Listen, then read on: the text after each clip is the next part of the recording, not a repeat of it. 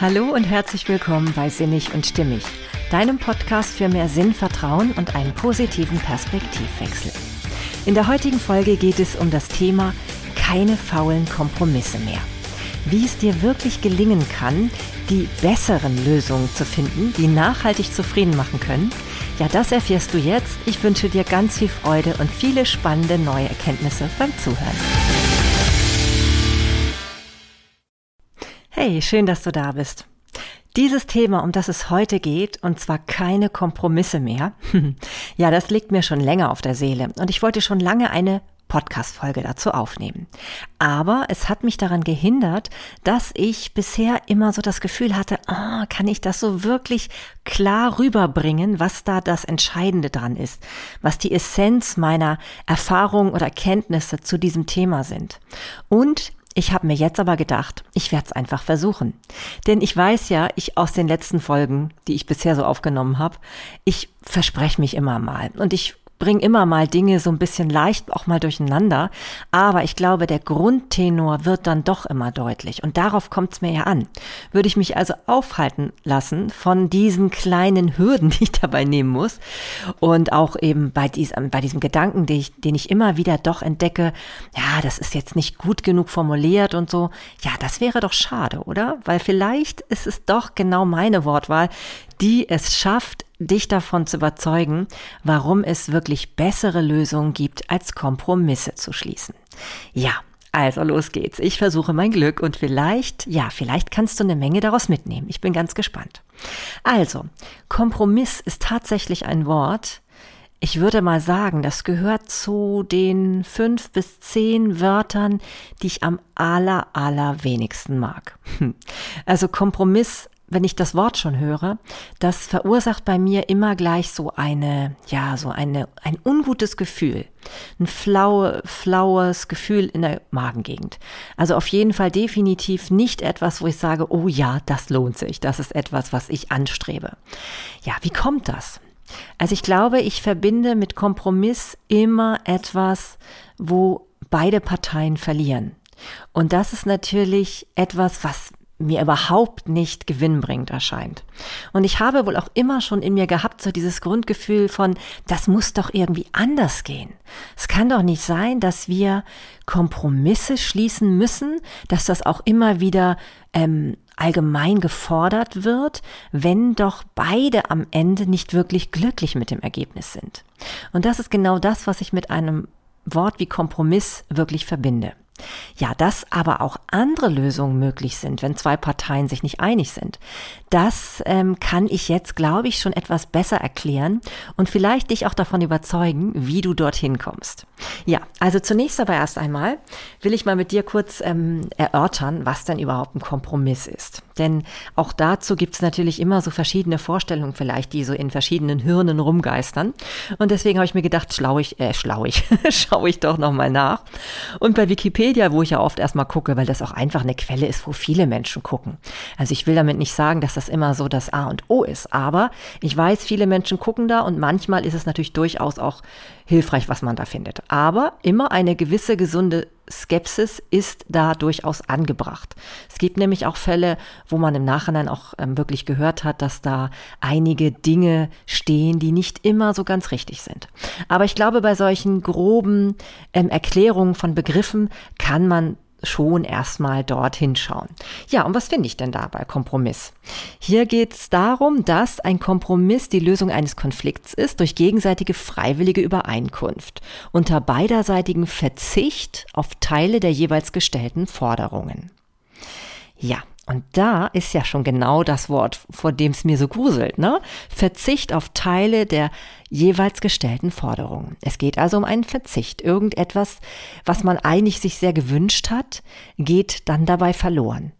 Und ich glaube, wenn es jetzt um Dinge geht, die wirklich ganz, ganz wichtig sind, und häufig entstehen ja große Konflikte nur dann, wenn es um etwas geht, was sehr wichtig ist. Ja, da frage ich mich dann schon, ob das so eine gute Lösung ist, wenn man eben auf Teile der gestellten Forderungen verzichten muss. In der Politik kennen wir das ganz häufig. Ne? Also wenn zum Beispiel Arbeitgeber und Gewerkschaften ähm, gegeneinander Forderungen stellen, beziehungsweise die Gewerkschaften fordern vielleicht mehr Gehalt und ähm, für ihre Mitarbeiter und die Arbeitgeber aber wollen dann nur ähm, ja, wollen am liebsten gar nicht drauf eingehen, aber kommen dann sozusagen ein bisschen auf die Arbeitnehmer zu, dann gibt es meistens so Preisverhandlungen. Und das sind so typische Kompromisse, ne? wo dann die einen vielleicht äh, 5% Lohnerhöhung fordern und die Arbeitgeber dann vielleicht aber nur ein Prozent geben wollen, dann äh, ist es so, dass wenn es gut läuft, dann irgendwo sich in der Mitte findet. Und das sind vielleicht noch Kompromisse, mit denen kann ich mich fast so ein bisschen anfreunden, aber da geht es ja auch nur um so eine grundlegende Tendenz. Ne? Ja, also das ist so etwas, was man ähm, vielleicht so unter diesem Wort Kompromiss immer ganz gut sich vorstellen kann. Was ich auch noch ganz spannend finde, ist, dass, ähm, ach ja, nee, was noch wichtig ist, der Kompromiss ist eine vernünftige Art, widersprüchliche Interessen auszugleichen. Steht auch noch in der Wikipedia-Erläuterung. Und ähm, da lege ich das Hauptaugenmerk auf das Wort vernünftige Art. Und ich glaube, wenn wir das uns wirklich bewusst machen, dass es hier um eine Vernunftentscheidung geht. Ne, der Kompromiss ist also wirklich etwas, wo man halt vom Verstand her sagt, okay, ich möchte das, der andere möchte aber dies und wir kommen hier nicht auf den grünen Zweig, also versuchen wir irgendwie auf vernünftige Art und Weise uns näher zu kommen. Aber es sorgt nicht wirklich für eine entspannte, angenehme, schöne Atmosphäre. Und da will ich eben nachher auch nochmal drauf hinaus, dass dieses Wort Vernunft da eine deutlich große Rolle spielt. Ja, ja, gut. Und ich habe eben tatsächlich aber auch noch eine ganz schöne Definition gefunden ähm, auf der Seite Erklärung zur Politik in leicht verständlicher Sprache. Und zwar geht es da auch, genau, recht leicht heißt das. Und da geht es auch nochmal um das Wort Kompromiss. Da wird es dann auch für Jugendliche ein bisschen erklärt. Ähm, wir haben alle unterschiedliche Wünsche und Interessen. Es ist daher nicht möglich, dass wir in jedem Fall immer das erreichen, was wir erreichen möchten. Das heißt, alle müssen bei ihren Wünschen ein bisschen nachgeben und Erwartungen zurücknehmen, damit eine gemeinsame Lösung gefunden werden kann. Diese gemeinsame Lösung nennt man Kompromiss. Und auch hier wieder, ich kann das mit dem Verstand zwar gut nachvollziehen, aber es ja, es ist nicht wirklich eine zufriedenstellende Lösung für mich, wenn ich das so lese. Und wahrscheinlich hat es vor allem wieder damit zu tun, dass da ganz deutlich steht, dass man eben ähm, Wünsche, ein, bei seinen Wünschen ein bisschen nachgeben soll und Erwartungen zurücknehmen oder zurückschrauben soll. Ja, ich frage mich ganz ehrlich, ist es denn wirklich so? Dass es nie möglich ist, dass wir Lösungen finden, wo wir nichts zurücknehmen müssen, wo wir nicht ähm, all unsere Erwartungen andersrum. Also ist es wirklich nötig, dass wir immer etwas zurückstecken müssen, um uns einigen zu können, wenn wir verschiedener Ansicht sind am Anfang? Ich befürchte, das ist ein Glaubenssatz, ne? Ja, also es steht hier ja nochmal, ich wiederhole es nochmal, es ist daher nicht möglich, dass wir in jedem Fall immer das erreichen, was wir erreichen möchten. Ich bezweifle das. Und ich meine damit nicht, dass man rücksichtslos seine eigene Position durchsetzt. Das meine ich nicht. Ich glaube, es gibt eine ganz andere Lösung. Denn das rücksichtslose Durchsetzen würde, glaube ich, überhaupt nicht zufrieden machen. Zumindest die meisten Menschen, die sozial eingestellt sind. Und das sind wir ja hier in diesem Podcast, denke ich. Ja, also, ich denke, es ist ein Glaubenssatz, den ich jetzt einfach mal anzweifle. Ich glaube nämlich schon, dass es nahezu immer möglich ist, eine Lösung zu finden, die wesentlich glücklicher und zufriedener macht als ein Kompromiss. Deswegen taucht für mich fast immer das Wort fauler davor auf, also ein fauler Kompromiss. Denn Kompromiss ist für mich wirklich etwas, wo ich ganz deutlich sagen kann, das ist nicht etwas, was ich anstrebe. Ja, ich habe mir mal wieder ein paar Zitate herangeholt, weil ich immer so schön anschaulich finde, was da zum Teil schon zu diesen Themen gesagt worden ist. Und deswegen, ähm, ja, lege ich dir mal ein paar Zitate vor. Zum einen das erste von Elmar Kupke, das ist ein deutscher Aphoristiker und Stadtphilosoph. Und der hat gesagt, ein Kompromiss ist zwei Niederlagen auf einmal. Das ist natürlich jetzt tatsächlich eine ganz harte Aussage, aber ich muss ganz ehrlich sagen, ich stimme dem tatsächlich zu. Denn Kompromiss, wie ich ja schon erläutert habe, ähm, so richtig glücklich gehen beide Parteien nicht raus. Es ist vielleicht manchmal so, dass sie sich dann doch noch ernst genommen fühlen. Zum Beispiel, wenn wir über die Tarifverhandlungen äh, sprechen, die ich gerade vorher erwähnt habe. Aber so richtig glücklich und zufrieden? Hm, nee, macht das glaube ich nicht.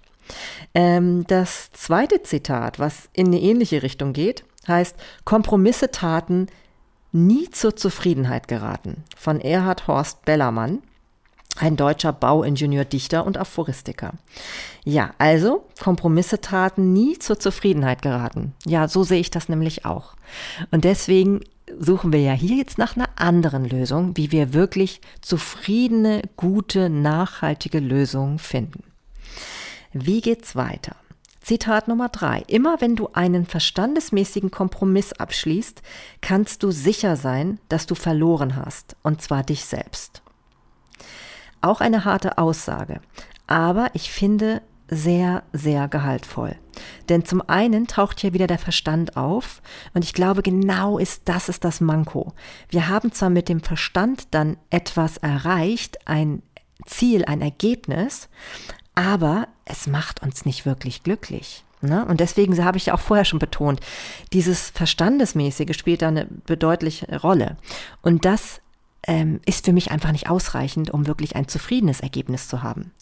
Ne? Und ähm, dass sie dann auch noch sagt, man verliert sich selbst, das finde ich in dem Zusammenhang auch sehr gut. Ich habe häufig das Gefühl, dass wenn Leute Kompromisse eingehen, auch zum Beispiel im privaten Bereich, dann ist es so, dass beide am Ende überhaupt nicht mehr glücklich sind, was sie damit ähm, erreichen.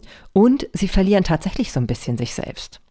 Ich denke da immer so an dieses Paradebeispiel eines Ehepaars, das sich nicht einig ist, wie es sein Wochenende verbringt. Und dann am Ende ist es so, dass sie beide irgendwie einen Kompromiss machen, der aber so auf dem Verstand beruht, also auch um irgendwie wirklich auf der einen Seite seine eigenen Belange ähm, bewusst, also wahrgenommen zu sehen, aber auf der anderen Seite viel zu wenig die Beziehungsebene dabei berücksichtigen und viel zu wenig gucken, was ist denn mit dem anderen dabei. Also es geht nachher nur noch ums Recht ähm, haben und um die eigenen ja, Bedürfnisse umzusetzen. Und dann landet man manchmal in so einer verrückten Mitte, ähm, die eigentlich keiner mehr wollte. Ne? Also am Ende machen sie dann vielleicht, der eine will vielleicht irgendwie auf ein Heavy-Metal-Konzert, äh, der zweite will auf ein Klassik-Konzert und dann landen sie in der Mitte irgendwie bei Pop oder sowas und beide sind unglücklich.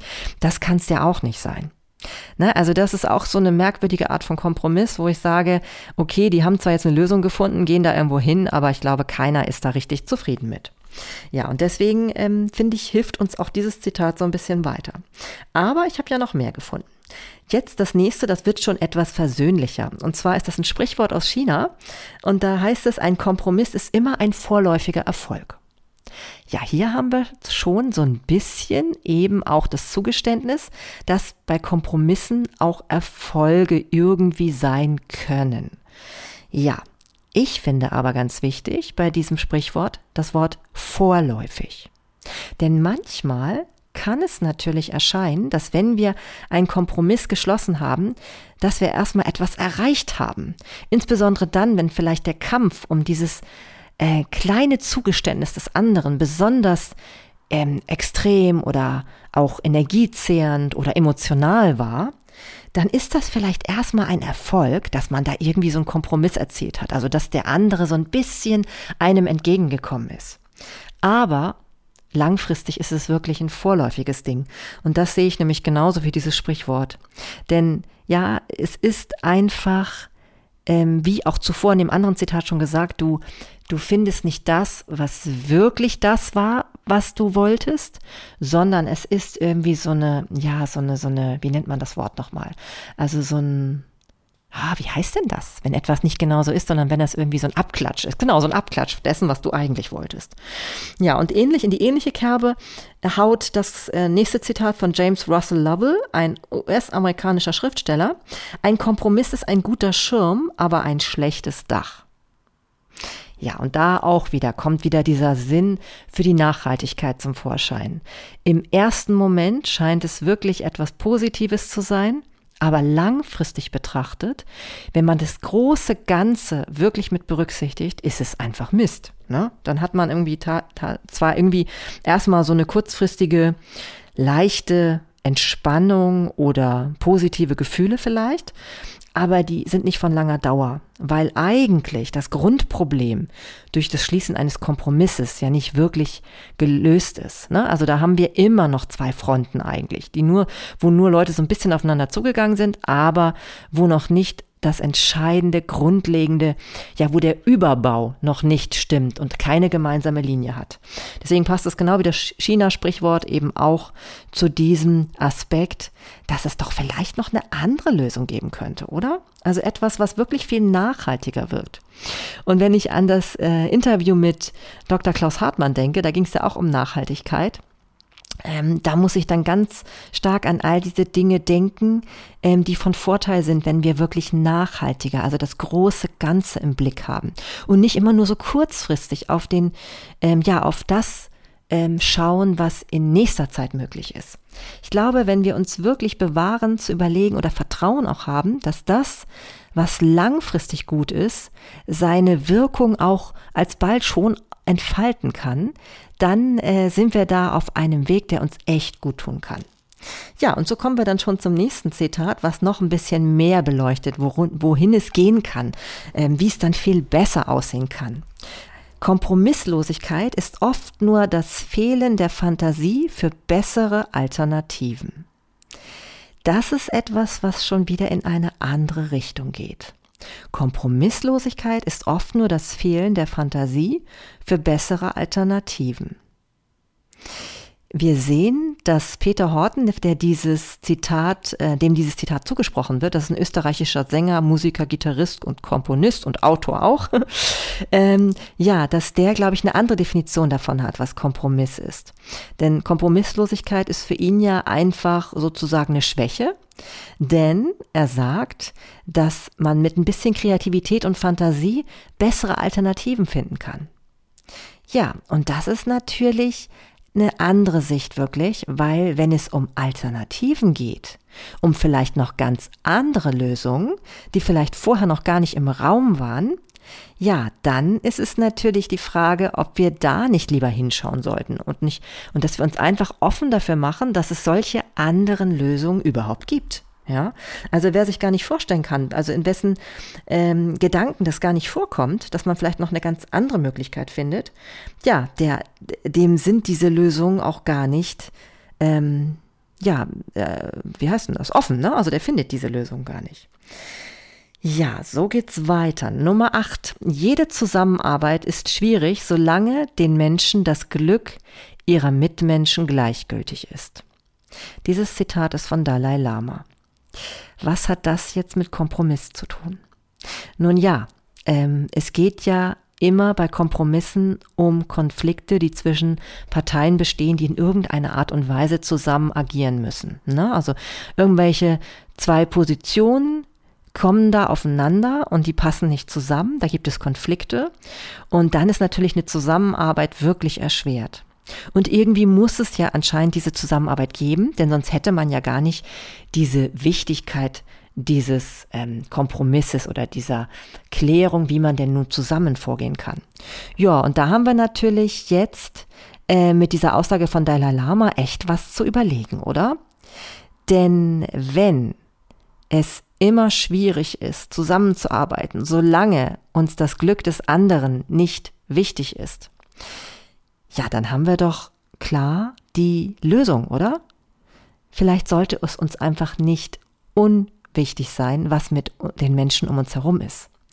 Vielleicht sollten wir einfach mal mehr gucken, was auch dem anderen gut tut, um überhaupt auf eine völlig andere Lösung zu kommen. Das wäre vielleicht nicht so schlecht, oder? Hm.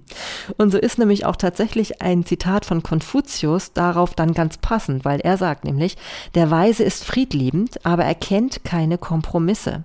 Der gewöhnliche Mensch macht Kompromisse, aber ist nie friedliebend. Klingt doch erstmal verrückt, oder? Denn der Weise, der ja nun den Frieden liebt, kennt keine Kompromisse? Hm. Da würden jetzt einige aufschreien und sagen, ja, Kompromisse sind doch so super wichtig, ne? Es ist eine Form von Frieden auch und so. Und es gibt ja häufig auch in der Politik dann diese Kompromisse. Auch was weiß ich, was dann Kriege betraf oder andere politische schwierige Situationen, wo dann Kompromisse gemacht worden sind. Aber wirklich friedlebend ist es tatsächlich nicht. Denn da fehlt wirklich die Emotion und die Empathie für den anderen.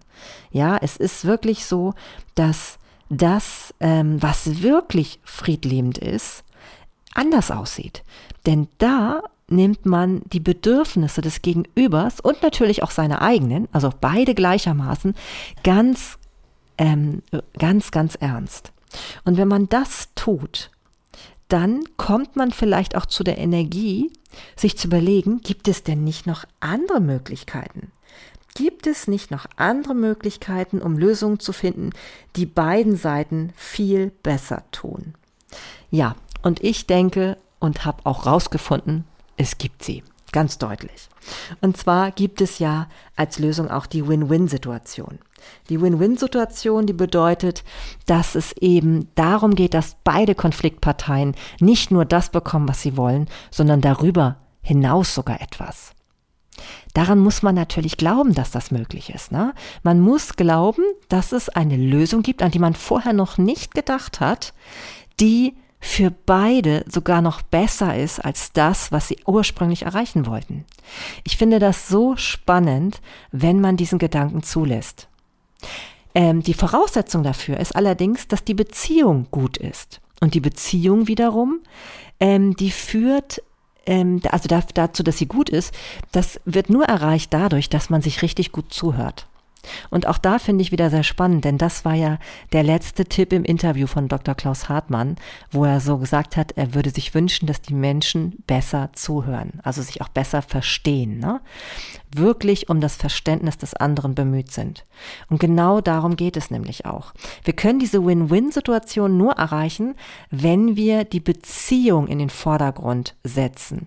Und wenn wir eben auch, wie ja Konfuzius das gesagt hat, äh, nee, Quatsch, nicht Konfuzius, sondern der Dalai Lama, wenn wir wirklich an dem Glück des anderen interessiert sind.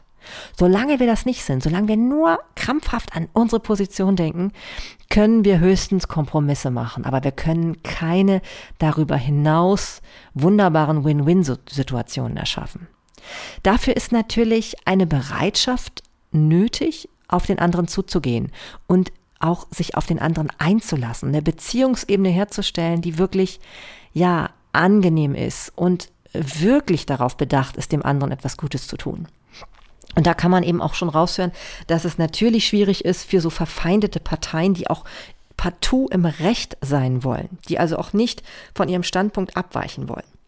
Und außerdem ist auch schwer, dass ähm, wenn man sich so auf eine völlig neue Lösung einlässt, die im Moment noch gar nicht da ist, dass man dann so ein bisschen vertrauen muss in diesen kreativen Prozess, der entstehen kann dadurch, dass sich zwei Menschen aufeinander zubewegen oder vielleicht auch zwei Menschengruppen in dem Falle, also in, in einem anderen Falle. ähm, ja, da, das ist ganz, ganz wichtig, wenn man das Vertrauen hat, dass da noch viel Besseres rauskommen kann, wenn man sich richtig zuhört. Dann entstehen diese Win-Win-Situationen und auch diese Lösungen, die rauskommen, die schon mal viel, viel besser sind als irgendwelche Kompromisse. Und hinzu kommt dann noch, dass Synergieeffekte entstehen. Und das finde ich richtig, richtig spannend. Ich versuche das mal so ein bisschen in meinen Worten zu erklären und mit Hilfe von Stephen Covey, genau, Stephen Covey heißt er, der das Buch Die sieben Wege zur Effektivität geschrieben hat. Ein wunderbares Buch, kann ich euch nur sagen. Ähm, das lese ich immer wieder gerne, gucke immer mal wieder rein wenn man sich persönlich weiterentwickeln will, wenn man Erfolg haben will oder wenn man auch mit seiner Familie gut zusammenleben will. Denn er hat zum Beispiel die sieben Wege zur Effektivität auch für Familien herausgebracht. Also es gibt nicht nur welche zum Thema Erfolg im beruflichen Bereich, sondern auch zum Thema, zum Thema Familie. Oh, dann kann ich das nur ans Herz legen, weil ich finde, das ist so ein Gesamtkonzept einer Lebenseinstellung, die dich hundertprozentig weiterbringt. Und deswegen finde ich es auch immer so schade, wenn ich so viele Teile aus diesen Büchern wieder vergesse, weil mir immer wieder bewusst wird, ach klar, das hatte ich doch schon gelesen. Warum denke ich nicht in so einzelnen Situationen daran? Es gibt sogar ein Workbook dazu, wo man das dann auch alles ein bisschen vertiefen kann. Und vielleicht sollte ich mir das auch mal wieder hervornehmen, damit das besser, besser wirklich sacken kann. Aber der hat eben auch ganz deutlich beschrieben, ähm, wie, wie spannend und wie wirkungsvoll so eine Synergieeffekte sind. Synergie ist im Grunde genommen, also Aristoteles hat es eigentlich schon ganz gut beschrieben, indem er gesagt hat, das Ganze ist mehr als die Summe seiner Teile. Bedeutet, wenn wir einzeln etwas zu geben haben und das zusammenwerfen mit anderen, dann kommt da etwas raus, was mehr wert ist, als wenn wir nur diese einzelnen Werte zusammen würden. Ich hoffe, das ist so einigermaßen verständlich. Sprich, also wir bekommen noch mehr als das Doppelte heraus, wenn wir zwei uns zusammentun. Beziehungsweise doppelt kann man ja eh nicht genau sagen. Man, man kann das auch schwer beziffern. Aber ich glaube, es ist klar, was damit gemeint ist. Es geht im Grunde genommen darum, dass es sich wirklich lohnt, darauf zu vertrauen, dass man durch diese Synergieeffekte ähm, richtig viel bewirken kann. Und ähm, Stephen Covey, der betont das auch nochmal und sagt eben, Synergie bezeichnet das Zusammenwirken von Kräften im Sinne von sich gegenseitig fördern. Also da merkt man, es geht einem wirklich auch darum, dass der andere das Beste erreicht. Und das ist eben insbesondere auch zum Beispiel in Unternehmen eine ganz, ganz ähm, wirkungsvolle Vorgehensweise, wenn man so vorgeht, wenn man überlegt, dass alle davon profitieren müssen, was da verändert wird, dann ist das eine ganz andere Atmosphäre, in der halt solche ähm, Veränderungen dann vorgenommen werden oder Entscheidungen getroffen werden, als wenn man davon ausgehen muss, dass das ähm, im Grunde genommen eh immer nur so darum geht, ja, der Stärkere gewinnt. Ne? Das ist natürlich überhaupt nicht zufriedenstellend. Ist. Dann ist man in diesem Kampfmodus und denkt natürlich gar nicht an den anderen. Und es ist für jeden, und ich sage das ganz deutlich, für jeden hilfreich, immer auch das Wohl des anderen im Kopf zu haben. Wenn man das nämlich hat, dann hat man eine Wahnsinnsmöglichkeit, die weit über das hinausgeht, was man sonst erreichen kann. Ja, und ähm, er sagt aber auch, dass die Dinge, die sich da entwickeln können, dass man Vertrauen haben muss, dass sich da wirklich etwas Tolles draus entwickeln kann. Auch das, was ich eben vorher schon gesagt habe, kreativ kommen dann ja Dinge zum Vorschein, die man vorher nicht voraussehen konnte, die man auch vorher nicht unbedingt geplant hat, die aber dann im Nachhinein als die besten Lösungen sein, äh, ähm, ja, gefunden werden können. Und übrigens, ähm, in diesem Buch von Stephen Covey geht es eben nicht nur um die Synergieeffekte oder die Win-Win-Situation, die man eben ähm, erreichen möchte, sondern es geht vorab noch um andere Bereiche, die dafür schon gegeben sein müssen. Es gibt da so eine Art Reihenfolge, das heißt ja auch die sieben Wege zur Effektivität. Und ähm, die anderen stehen eben alle tatsächlich noch davor. Ach nee, beziehungsweise fünf stehen noch davor. Und, ähm, unter anderem eben auch, dass es erst darum geht, dein Gegenüber zu verstehen, bevor man selbst verstanden sein will. Und das hat auch so ein, eine gewisse Form von Füllebewusstsein wieder intus.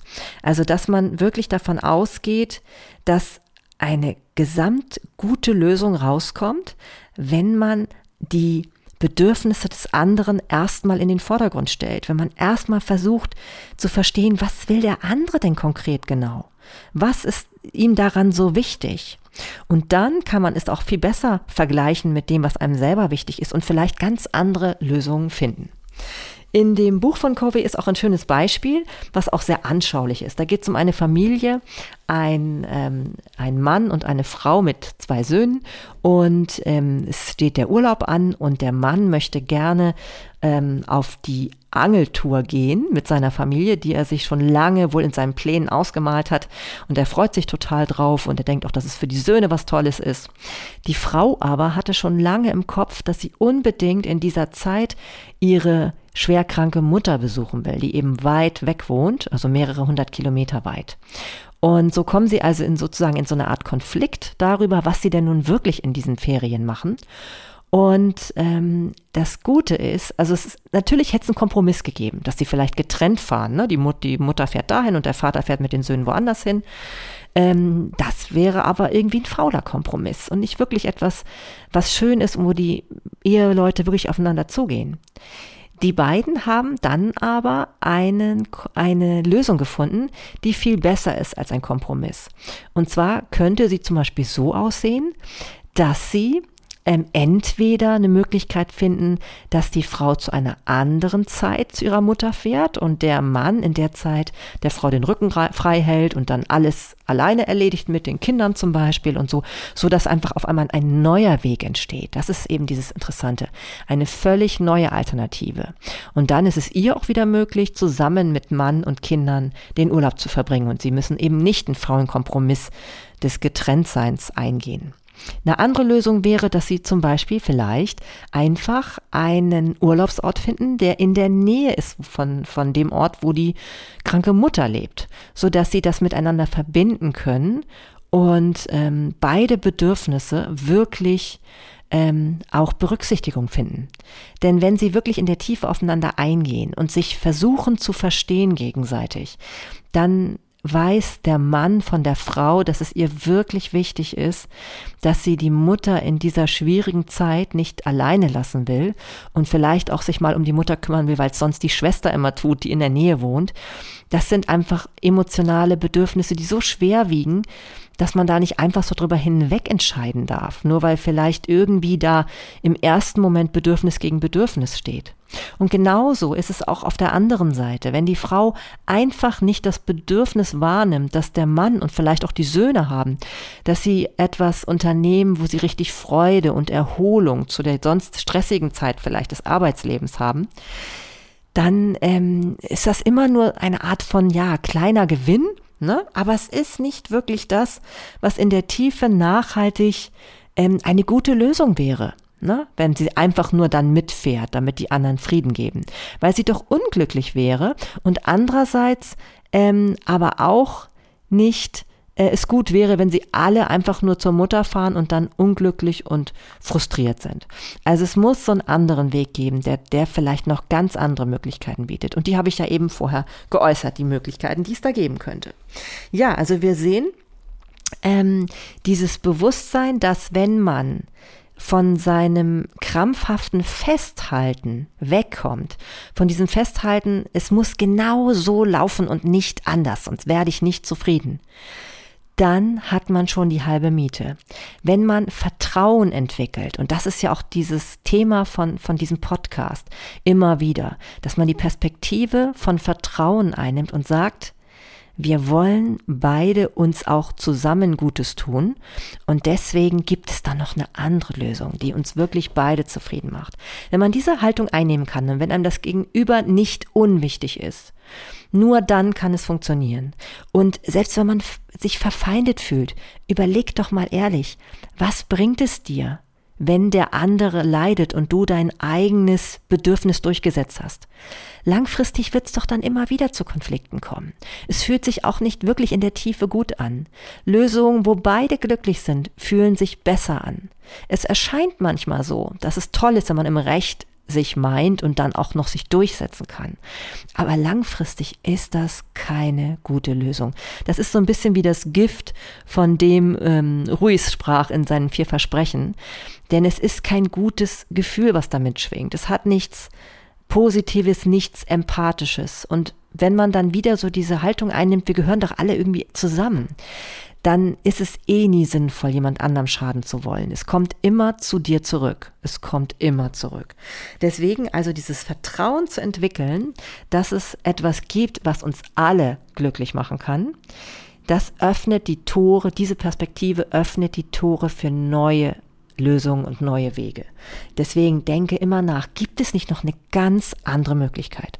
Und dafür müssen wir erstmal uns öffnen, den anderen verstehen zu wollen. Ne? Also wenn wir das tun, wenn wir wirklich sagen, es interessiert mich wirklich in der Tiefe, dass es auch dir gut geht, dann öffnet man Möglichkeiten und Perspektiven, die vorher nicht da waren. Und dann löst man auch diese blöden Glaubenssätze auf, so wie ich sie vorher gerade vorgelesen hatte, ne? Dass es eben darum geht, dass man nie alle seine Wünsche und Erwartungen umsetzen kann.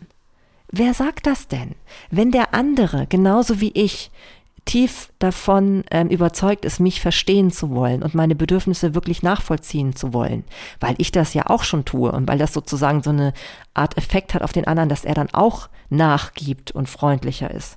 Und wirklich mehr an mir Interesse hat, also das Aufeinander zugehen. Wer sagt denn, dass nicht dann wirklich etwas kommt, was meine Träume noch übertrifft? Ja, also und das, das ist das, was ich hier immer wieder ähm, ja festigen möchte. Diesen Glauben daran, dass das möglich ist und den Glauben daran, dass wir einfach mal loslassen können mit all unseren Sorgen und Zweifeln und oh, wenn das nicht genau so läuft, dann geht das Land unter. Nein, so ist es nicht. Dann geht das Land nicht unter. Ne? Und das ist eben dieses schöne Beispiel eben auch mit dieser Familie, dass sie dann eben eine andere Lösung findet für sich, die wirklich die Bedürfnisse alle mit berücksichtigt. Ja, und last but not least würde ich, glaube ich, sagen, dass man auch diese Synergieeffekte erzielen kann bei sich selbst. Wenn wir einfach verschiedene ähm, Lebensbereiche betrachten. Ich habe ja das, äh, die Folge zum Thema Spontanität gemacht, weil es mir ja auch darum ging zu verdeutlichen, dass man auch mehrere Ziele haben kann, die man verfolgen kann. Gerade wenn man so eine Scanner-Persönlichkeit ist wie ich, ich habe so für so viele Dinge Interesse und ich habe immer das Gefühl, wenn ich jetzt irgendwas davon völlig beiseite legen würde und mich nur auf eine Sache fokussieren würde, dann wäre ich total unglücklich. Und da habe ich das Gefühl wirklich, dass wenn ich aber diese verschiedenen Bereiche ernst nehme, und da wirklich überlege, kann es nicht sogar sein, dass Synergieeffekte entstehen? Weil wenn ich in dem einen Bereich glücklich bin, dann färbt das wieder ab auf den anderen Bereich. Und dann bin ich da wieder entspannter und glücklicher. Es nimmt zum Beispiel auch Druck, wenn man finanziell auf verschiedenen Standbeinen steht. Das ist auch eine Sache. Und natürlich ist es so, wenn man irgendwie zum Beispiel sportlichen Bereich sich weiterentwickelt, dass man dann wieder zufriedener ist mit seiner ganzen äh, mit seiner Beweglichkeit, mit seiner Fitness, mit seinem Körper. Dann wiederum geht man vielleicht wieder entspannter im beruflichen Bereich auf andere Menschen zu. Wenn man das wieder tut, dann erreicht man vielleicht noch andere Dinge in seinen persönlichen Beziehungen. Und so hat eins nach dem anderen Synergieeffekte, weil der eine Bereich den anderen Bereich fördern kann. Und das finde ich doch irre. Ich finde, das sollten wir uns zulassen, dass das möglich ist.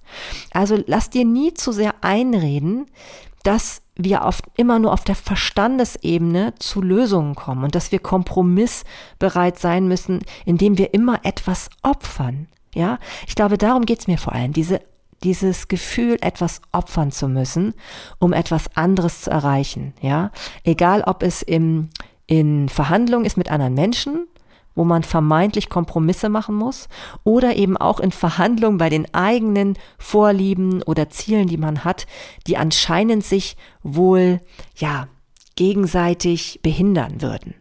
Nee, ich glaube, das ist nämlich nicht so. Ich glaube wirklich, wenn wir die Zuversicht haben und den Glauben daran, dass sich das wunderbar vereinbaren lässt, dass es dann darüber hinaus ähm, Synergieeffekte gibt, die bedeuten, dass wir noch viel mehr aus diesem Zusammenwirken herauskriegen, als man sich jetzt vorstellen kann. Oder vielleicht sogar auch andere ähm, Synergieeffekte sich ergeben, an die man jetzt gar nicht denkt, dann ist das doch eine Wahnsinnsmöglichkeit, ähm, die wir uns da eröffnen. Aber wir müssen den Gedanken dafür frei machen. Also wir müssen uns dafür öffnen, dass das möglich ist. Und genau das ist dieser Perspektivwechsel, den ich dir ans Herz legen möchte. Sei offen dafür, dass es geht. Sei offen dafür, dass es friedliche Lösungen gibt, die alle Menschen glücklich machen. Und ähm, handle aus diesem Füllebewusstsein heraus.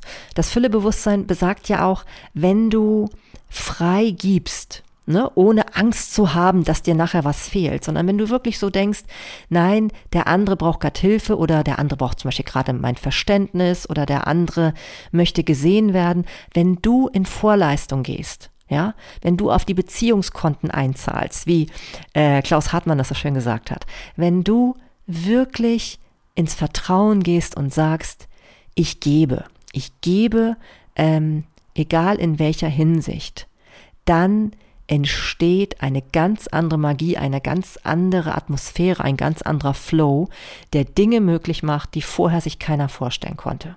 Und auch das, das ist so wunderbar beschrieben in den verschiedensten Facetten in den äh, Büchern von Stephen Covey. Ey, ich kann es euch nur ans Herz legen. Es ist ähm, auch gar nicht so trocken, wie sich der Titel anhört oder wie auch das Cover aussieht, so in diesem orange-grün, äh, orange-graue äh, graue Farben habe ich hier auf dem Cover. Aber ähm, gar nicht. Also es ist wirklich spannend. Da ist so viel Lebensweisheit drin. Es lohnt sich total. Und ich sage das ja hier nicht, weil ich Prozente kriege oder so, sondern ich bin tief davon überzeugt, dass das für so viele Menschen was ist. Und wenn, wenn jetzt gerade nicht berufliche Themen anstehen, wie gesagt, das Ganze gibt es auch zum Thema Familie. Da kann ich wirklich verstehen, warum das Klassiker sind von Management, weil das eindeutig das Ganze im Blick hat und nicht nur diese kurzfristigen Ergebnisse, die immer einen schalen Nachgeschmack hinterlassen. Na, also es lohnt sich wirklich, den Blick aufs Ganze zu werfen. Und so können wir dann eben auch wirklich verstehen, warum ein Kompromiss nur ein guter Schirm, aber kein, aber kein gutes Dach ist. Ne? Wir wollen das Dach, was trägt, was langfristig für die Bereiche, die allen Beteiligten wichtig sind, funktioniert. Ja, und das ist eben dieser schöne Gedanke, dass wenn wir alle zusammenarbeiten, wenn wir alle das Wohl nicht nur von uns selbst und unseren nächsten Angehörigen, sondern auch das Wohl von den anderen mit im Blick haben, dass das erstaunliche Effekte erzielt. Und ähm, ja, dieses Vertrauen, dass wir zusammen viel mehr erreichen, als wenn wir nur auf uns selbst gucken. Wenn wir ähm, bereit sind, ähm, ja, wirklich den Mut zu haben, dieses vermeintliche Risiko einzugehen, ähm, ja, zu geben, erst zu geben und dann zu gucken, was passiert. ja, und zwar wirklich freimütig zu geben. Ja, ich glaube, das ist äh, mein Tipp zum Thema keine faulen Kompromisse mehr einzugehen, sondern bessere Lösungen zu finden. Geh ins Vertrauen und du wirst dich wundern, was alles passiert. Ich habe sogar von Menschen schon gehört, die verschenken regelmäßig Geld, ähm, so per Zufall, und es soll schon Erstaunliches danach passiert sein. Die sollen dann erstaunlicherweise auf den verschiedensten, verrücktesten Wegen ähm, dafür wieder ähm, Geld zurückbekommen haben. Ne? Also das ist verrückt, was man dann einfach so erfahren kann, wenn man ins Vertrauen geht. Ja, also das ist wirklich ein Experiment wert, sage ich dir. Geh ins Vertrauen, dass wenn es dem anderen besser geht, selbst wenn du in einem Krieg bist mit jemandem, ja, wenn du wirklich das Gefühl hast, oh, der hat es aber nicht verdient. Doch, doch, der andere hat es auch verdient. Rache bringt niemandem etwas und auch dir selber nicht. Und es bringt nichts im Recht, immer Recht haben zu wollen oder im Recht zu sein. Bringt überhaupt nichts. Jeder ist für sich immer irgendwie im Recht, weil er eine ganz andere Perspektive hat, weil er ganz anders auf die Dinge guckt, unter ganz anderen Dingen leidet und ganz andere Erfahrungen gemacht hat in seinem Leben, auch ganz andere Glaubenssätze in sich hat. Das bringt nichts, das bringt überhaupt nichts. Wenn wir aber uns näher rücken und verstehen, was der andere meint und, und zumindest ein bisschen mehr verstehen, ne? vollends verstehen geht nie, aber wenn er wirklich spürt, dass du Interesse daran hast, dann wirst du dich wundern, was dann möglich ist. Jo. Und jetzt wünsche ich mir von Herzen, dass ich das auch immer gut umsetzen kann. Jeder, der diese Folge gehört hat und der mich äh, im täglichen Umgang erlebt oder auch eben ab und zu mal und merkt, dass ich da gerade überhaupt nicht mehr dran denke, an diesen Tipp, ja, dem sei wirklich ans Herz gelegt, dass er mir das dann nochmal rückmeldet. Denn wie gesagt, ich bin hier auch nur auf dem Weg. Aber ich bin manchmal so begeistert von Dingen, die ich erfahre, die ich lese, die ich gerade ähm, so verarbeite und als sinnvoll verstehe, dass ich die einfach hier so gerne weitertragen möchte. Ja, gut. Ich hoffe, du hast ähm, ähm, das spannend gefunden, was ich dir erzählt habe und kannst damit was anfangen. Ich hoffe, es war nicht zu theoretisch, sondern auch so für dich umsetzbar, gedanklich, dass du selbst damit was anfangen kannst für dein Leben. Ähm, ich freue mich total, wenn du mir darüber etwas schreibst in, in einem Kommentar, zum Beispiel bei Instagram unter Sinnig und Stimmig. Oder vielleicht schreibst du mir auch mal eine Mail an sinnig und stimmig at mail.de. Das würde mich auch freuen. Ja, und ansonsten, wenn du noch andere Ideen hast, was dich mal interessieren würde, was in diesem Podcast mal Berücksichtigung finden soll, dann schreib mir auch sehr gerne. Und natürlich freue ich mich, wenn du diese Folge weiterempfiehlst und wenn du den Podcast abonnierst.